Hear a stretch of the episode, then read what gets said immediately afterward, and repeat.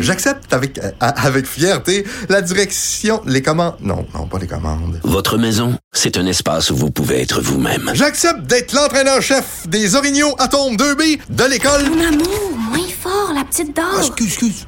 Tu parles à qui? Elle mérite d'être bien protégée. Et vous méritez d'être bien accompagné. Trouvez la protection la mieux adaptée à votre maison avec Desjardins Assurance et obtenez une soumission en quelques clics sur desjardins.com.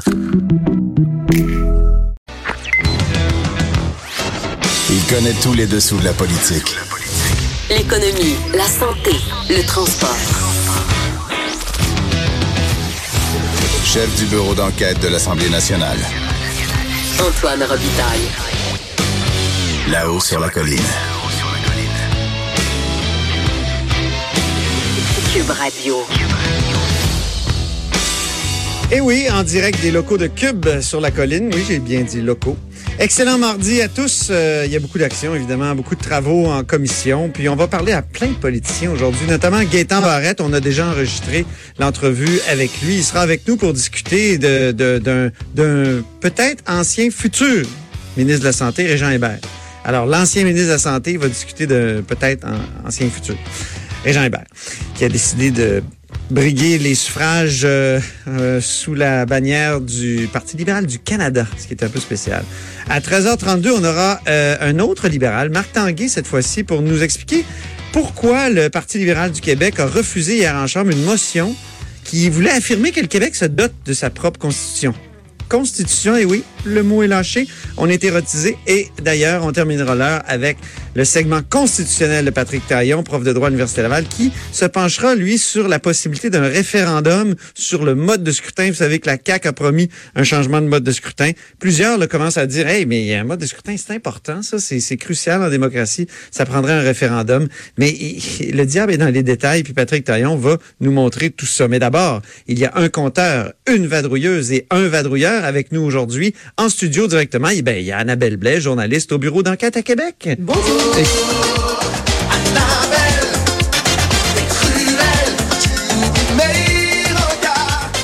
C'est incroyable. On est plein d'énergie après cette musique.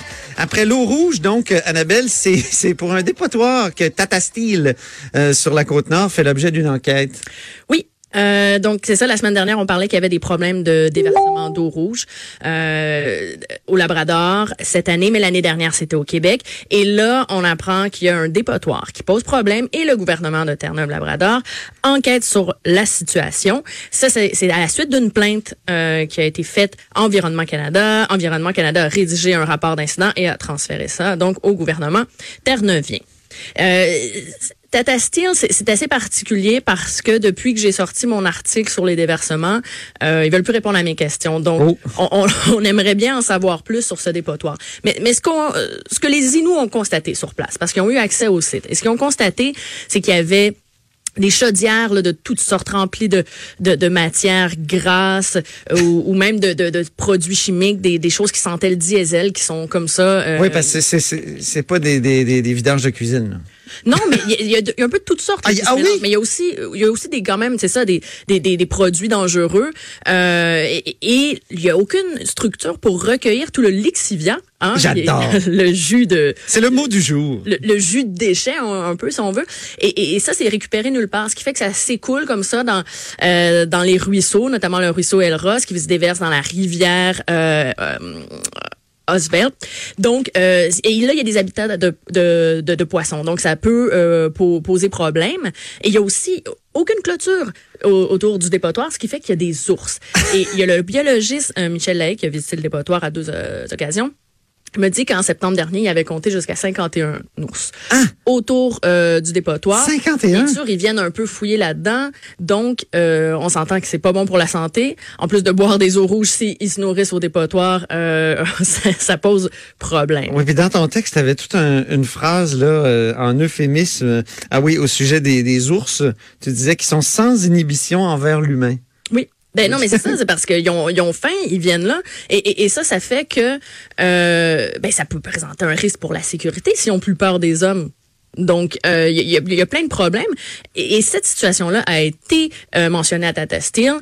à l'automne. Et on, l'a, on avait dit aux Inuits à ce moment-là, c'est, c'est, c'est, euh, les Inuits qui me rapportent ça, euh, notamment Conrad André, qui est le gardien de l'environnement de la communauté, euh, me dit que il s'était fait dire, on va avoir un nouveau dépotoir, ça va être mieux, ça va être a- arrangé, euh, vous en faites pas. Et, mais là, on est en mai, ils sont retournés euh, au dépotoir et la situation peut changer. C'est pour ça qu'ils ont fait des plaintes là, récemment. Ils se disent, mais là, et, et qu'est-ce qui se passe? Et qu'est-ce qui se passe? Ben, on a posé la question à Tata Steel et... Euh, C'est le gouvernement qui t'a répondu. euh, ou c'est plutôt l'inverse. Ah non, fait. ok, Mais- ça- mais en ah oui, c'est vrai, c'est J'avais vrai. posé la question à, à Armand McKenzie, qui est le porte-parole de Tata Steel. Il m'a dit, oui, mais c'est au Labrador. Mais oui, et alors? Euh, la, la question se pose quand même. Et, et j'ai pas pu en savoir plus. Par contre, j'ai posé la question aussi au gouvernement terre-neuvien, à savoir qu'est-ce que vous faites? Vous avez été averti de la situation. Qu'est-ce que vous faites? Euh, Est-ce que vous enquêtez? Et quelques minutes plus tard, euh, c'est Armand McKenzie qui m'a envoyé par texto une capture d'écran du courriel que j'avais envoyé au gouvernement terre-neuvien. Alors là, ça pose quand même une question de proximité entre les deux. Ben oui. Pourquoi euh, le gouvernement se sent obligé d'informer Tata Steel de, mes démarches journalistiques qui, à cette étape-ci, concernaient que le gouvernement? Je veux savoir comment progresse l'enquête. Et, et- et on se rappelle que c'est le gouvernement terre-neuvien qui doit enquêter sur Tata Steel. Mais quand je vois une telle proximité, ça fait que je me pose encore plus de questions. C'est une proximité malodorante. Ben, merci beaucoup. Pleine de lixivia. Merci infiniment, Annabelle Blais, donc euh, journaliste au bureau d'enquête. Euh, maintenant, on va rejoindre Marc-André Gagnon, qui est dans les couloirs du Parlement, donc correspondant parlementaire au Journal de Québec, Journal de Montréal, et il y a sa musique de présentation.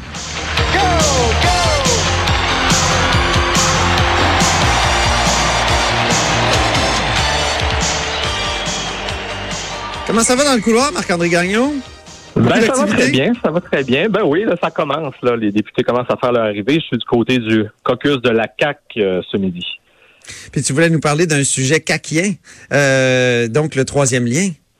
Qui est un engagement euh, fort de la CAC, en tout cas du moins euh, Ben dans oui. la capitale nationale. Les caquistes nous répètent souvent que c'est un engagement aussi pour tout l'Est du Québec. Donc, ce fameux projet de troisième lien à l'Est des villes de Québec euh, et Lévis. Euh, Il y, a- il y a des collègues euh, qui euh, couvrent la scène municipale au Journal de Québec qui, euh, lundi, euh, ont fait un reportage dans lequel euh, Michel Lainé, qui est un ex-gestionnaire de grands projets à la retraite, euh, euh, donc ex- qui, qui exposait donc sa proposition d'un d'un tracé plus central pour le troisième lien. Donc son idée était euh, de rejoindre, de, de, de joindre en fait, de relier, si je résume, euh, le boulevard Pierre Bertrand du côté de Québec au chemin des îles euh, du côté de Lévis. Alors si vous voulez aller consulter ça, c'est sur le site internet euh, du journal. Écoute, Mais je l'ai les- regardé, ça a l'air fou un peu comme, comme projet. En tout cas, la, la promenade Samuel de Champlain pourrait en manger une claque, non? Ben, l'idée étant de faire un tunnel, donc de faire passer tout ça euh, en dessous du fleuve. En tout cas, je, je te laisse ta propre appréciation. Euh, Oui, oui, j'ai le projet. Euh, Toi, t'as pas le droit. Ben, tu sais que moi-même, j'ai déjà vécu à Lévis quand même, et euh, évidemment, moi, un, un élément qui m'a qui m'a sauté aux yeux quand j'ai regardé la carte, ben c'est la présence de la raffinerie euh, dans le secteur du chemin des îles. Et d'ailleurs, Geneviève Guilbeault, la vice-première ministre, qui est aussi ministre responsable de la capitale nationale, pas plus tard que le mois dernier, était revenue euh, sur les cinq scénarios de troisième lien qui étaient à l'étude sous le gouvernement précédent. C'est-à-dire que les libéraux avaient demandé au bureau de projet sur le troisième lien d'étudier cinq corridors et le corridor au centre en faisait partie. Et donc, lors de l'étude des crédits budgétaires le mois dernier, Mme Guilbeault euh, avait euh, décoché une flèche en direction des libéraux en disant que ce, ce scénario-là, plus central, était farfelu. Donc, en raison justement de la présence de la raffinerie Jean Gaulin, là, euh, Valero, euh, elle avait dit, pensez-y, ce n'est pas du tout euh, réaliste. Donc, euh, elle euh, n'a pas hésité hier à commenter. Elle a quand même remercié M. Lainé pour son intérêt envers le projet de troisième lien, mais euh, elle a rappelé que euh, la décision du gouvernement est déjà prise, c'est-à-dire, et je cite, de le faire à l'Est. Il faut se rappeler que euh, François Bonnardel, le ministre des Transports, euh, un des premiers gestes qu'il a posé après sa nomination, euh, donc l'automne dernier, a été de recentrer euh, le mandat du bureau projet sur le troisième lien à l'Est. Donc, on sait euh, que le troisième lien sera dans ce secteur-là, c'est-à-dire à la pointe de l'île d'Orléans. Ce qu'on ignore encore, c'est quelle forme ça va prendre. Est-ce que ce sera un pont? Est-ce que ce sera un pont-tunnel ou est-ce que ce sera un tunnel comme je crois la majorité des gens euh, se l'imaginent. En- On n'a qu'à penser à cette vidéo qui avait été produite par la Chambre de commerce de Lévis là, il y a quelques Qui a, qui a années. marqué les esprits. ben, c'est ça. Lorsqu'on parle du troisième lien, c'est d'abord à ce projet-là qu'on pense. Euh, lors de l'étude des crédits budgétaires, François Legault avait échappé euh, qu'il Un pont, ce, hein? serait un, ce serait un pont. Était-ce un lapsus ou est-ce que ce sera vraiment un pont? Ça, on le saura dans quelques jours. Alors, euh, Madame Guilbeault euh, a, a profité de l'occasion, donc hier, pour rappeler justement que euh, beaucoup d'informations sera bientôt dévoilées concernant ce, ce- ce grand projet, hein, ce méga projet de troisième lien. On devrait avoir une idée des coûts, mais on saura euh, exactement quel sera le tracé et quelle sera la solution, un pont, pont-tunnel euh, ou un tunnel. Donc, bien hâte de le voir. C'est à venir dans quelques jours, a-t-elle dit. Euh, il faut Et on est sûr que tu seras là pour, euh, pour euh, voir ça et pour euh, constater les propositions du gouvernement. Merci beaucoup, Marc-André Gagnon, Ça fait plaisir. Correspondant parlementaire au Journal de Québec, Journal de Montréal, qui est dans les couloirs et qui s'en va faire des points de presse, euh, des impromptus de presse, comme on dit. C'est l'heure du compteur maintenant, Jean-François Gibault.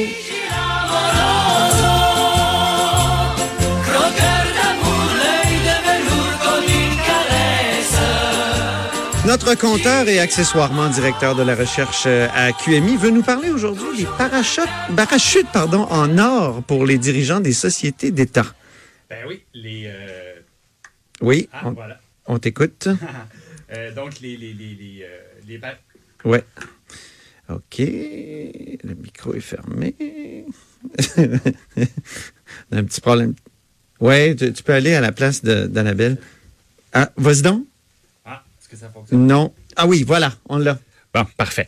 On s'entend. Un petit problème technique, donc désolé. Oui, donc les parachutes dorés, euh, la semaine dernière, bon, on, on s'en souvient, j'étais euh, j'étais un petit peu irrité par euh, les conclusions de la vérificatrice C'est là que tu piqué ta sainte colère. Oui, oui, je me sens emporté un petit peu, mais depuis, bon, j'ai pris ma camomille chaude et ça va mieux. Mais euh, on a quand même voulu faire un portrait encore plus large. C'est-à-dire que on connaît bien les grosses sociétés d'État avec les dirigeants qui sont les mieux payés. On pense évidemment à la Caisse de dépôt, à la Société des alcools, à l'Auto-Québec, à Hydro-Québec. Mais on, voulait montrer euh, deux choses. La première des choses, c'est que, outre les très grandes sociétés d'État, il y en a des dizaines d'autres. Et on voulait illustrer aussi le fait que, comme le rapportait la vérificatrice générale, ces gens-là ont le droit à des indemnités de départ. Ce n'est pas mal en soi. Le problème, c'est qu'elles ne sont pas toujours clairement affichées. Il y a souvent un manque de transparence. Et à ce sujet-là, la vérificatrice nous disait, en, un espace de trois ans, donc entre 2015 et 2018, ils ont versé les sociétés en question 3,4 millions de dollars en indemnités, alors qu'elles en avaient déclaré 800 000. Donc, c'est pas rien, là. C'est ça, là. C'est ça. c'est pas un petit bout qui était caché, c'est la majorité qui était qui était cachée. Et même dans certains cas, Mais comment on peut faire ça? Il semble que Ben, souvent, la ce qui arrive, c'est que- ben, qu'on justement qu'on essaie de présenter tous les chiffres euh, lors de l'étude des crédits, par ben, exemple. le, le cas classique, c'est que le gouvernement, lorsqu'il veut nommer un dirigeant ou une dirigeante, il procède par décret. Donc, c'est une décision du Conseil des ministres. Et dans ce décret-là, c'est là qu'on voit le salaire, les vacances, le régime de retraite et aussi l'indemnité de départ. Euh, par contre, il arrive que après ça, les sociétés ou les conseils d'administration de ces, de ces entités-là vont signer un contrat particulier avec le dirigeant qui bonifie les conditions qui ont été octroyées par le gouvernement. Et souvent, ces, ces, ces termes-là, ces contrats-là faits un petit peu sur la côté, ben jamais le public, ni même les députés, Antoine, ne peuvent en prendre Ben, connaissance. ça, ça c'est pas correct. Et ça, c'est pas correct. C'est encore moins correct. Le- Ça a non, été dénoncé par la, vérificatrice non générale, comme tu le disais. Voilà. Et là, on a fait Là, c'est Pierre Couture ce matin là, qui avait ben, toutes sortes Pierre- de données oui, notre, collègue Pierre Couture a fait des données, comme par exemple, bon, il disait que du côté de l'autorité des marchés financiers, le PDG pourrait partir avec presque un demi-million d'indemnités de départ, et il revenait sur plusieurs grandes sociétés d'État. Ce qu'on s'est rendu compte, c'est que grosso modo, la règle du pouce qui est appliquée quand il n'y a pas de petit contrat sur le côté, c'est que la personne a le droit à un mois de salaire par année travaillée. Donc la règle du pouce, c'est celle-là. Et maintenant, il y a des cas d'exception. Du pouce? La règle du pot, c'est-à-dire le, le- le- le- la, la règle approximative qui Ah, permet de bien connaître la situation de chacun. OK. C'est parce que la plupart, dans le fond, c'est comme ça qu'on peut calculer à quoi ils ont droit. Ouais. On prend leur salaire annuel, puis on dit à chaque fois qu'ils travaillent un an, ils peuvent avoir une indemnité de départ qui est l'équivalent d'un mois de salaire. Donc, si la personne fait 12 ans de service, elle a le droit à une année complète. Ah oui. Bon, c'est quand c'est pas bonifié. Et il y a d'autres, euh, il y a d'autres situations où on va nommer PDG, par exemple, d'une société d'État, quelqu'un qui était auparavant fonctionnaire. Souvent, ça va être des hauts fonctionnaires, par exemple, un sous-ministre. Dans ce cas-là, c'est encore plus avantageux en ce sens qu'ils ont la permanence. Donc, si après un certain temps, on n'est pas satisfait du travail d'un fonctionnaire et qu'il n'y a pas faute grave, donc si la personne a fraudé ou fait des, des gestes illégaux, on peut la congédier. Mais s'il n'y a pas faute grave, si on est simplement insatisfait du rendement et qu'on veut la remplacer, cette personne-là, ben, elle se retrouve au Club Med. Alors ça, les habitudes de la fonction publique savent de quoi je parle. C'est-à-dire que-? Ben, c'est-à-dire que la personne est remerciée de ses fonctions et elle est euh, mise en disponibilité chez elle à plein salaire. Et elle est payée comme ça jusqu'à ce qu'on lui donne une nouvelle affectation. Et dans certains cas, ça peut être très long. Et on nous confirme du côté du Conseil du Trésor que effectivement, si une tant que la personne n'est pas renommée, elle a le droit à son plein salaire et euh, elle peut naviguer comme ça jusqu'à sa retraite. Je pense pas qu'il y en ait des dizaines de cas. Je veux pas évidemment Il me vient quand même des idées d'enquête. ben, ça peut donner des idées, effectivement. Et euh, là, euh, Si Pierre... vous avez des euh, renseignements, appelez-nous. oui, et, et Pierre Couture, bon, il y, y avait une question d'espace, tout simplement, pour écrire le texte. Mais écoutez, vite comme ça, là, je me disais, là, faut- il y aurait des vérifications à faire pour Retraite Québec, pour les gens qui dirigent le régime québécois d'assurance parentale, pour la Régie des rentes, pour la Régie de l'assurance maladie du Québec, la Société de développement. Écoute, je vais arrêter là, ma liste est encore très longue. Mais c'est déjà dans son texte dans le journal, il y avait des exemples. ben oui, il y en a déjà plusieurs, exactement, que vous pouvez regarder de- dans- sur le site internet du journal. Euh, mais le- donc, ça vaut la peine de, euh, comme la- le faisait la vérificatrice générale, de s'assurer que tout ça est transparent. Moi, je le répète, je suis pas d'avis que ces personnes-là méritent pas leur salaire, au contraire. Euh, mais je pense que la transparence est l'élément numéro un. Et maintenant, il y avait aussi euh, Michel Nadeau, je pense qu'il est bien connu, et qui est euh, une personne qui commente Oui. souvent les questions de gouvernance au Québec, disait ben euh, est-ce que nécessairement ces allocations-là doivent être aussi généreuses? Parce que souvent les personnes quittent le secteur public, s'en vont au secteur privé et là c'est la double rémunération euh, qui peut être un, un petit peu euh, opulente là, aux, aux yeux de certains. Ce que Jean Lapierre appelait un cornet à trois boules. Un cornet à trois bulles ou nos amis euh, nos amis anglophones le double dip. Bon, il fallait que tu ramènes le mot anglais. Jean-François Ah mais là je voyais dans tes yeux là, que j'avais besoin de, la, la, de me faire brasser le la, double, sans- la double trompette. Ah, j'aime ça. La double trompette, j'aime La ça. double ok. trompette, oui. Merci beaucoup, Jean- Jean-François Gibault, notre compteur et accessoirement directeur de la recherche à QMI. Euh, restez des nôtres parce qu'après la pause, on discute avec Gaëtan Barrette euh, du cas Régent Hébert, donc un de ses prédécesseurs.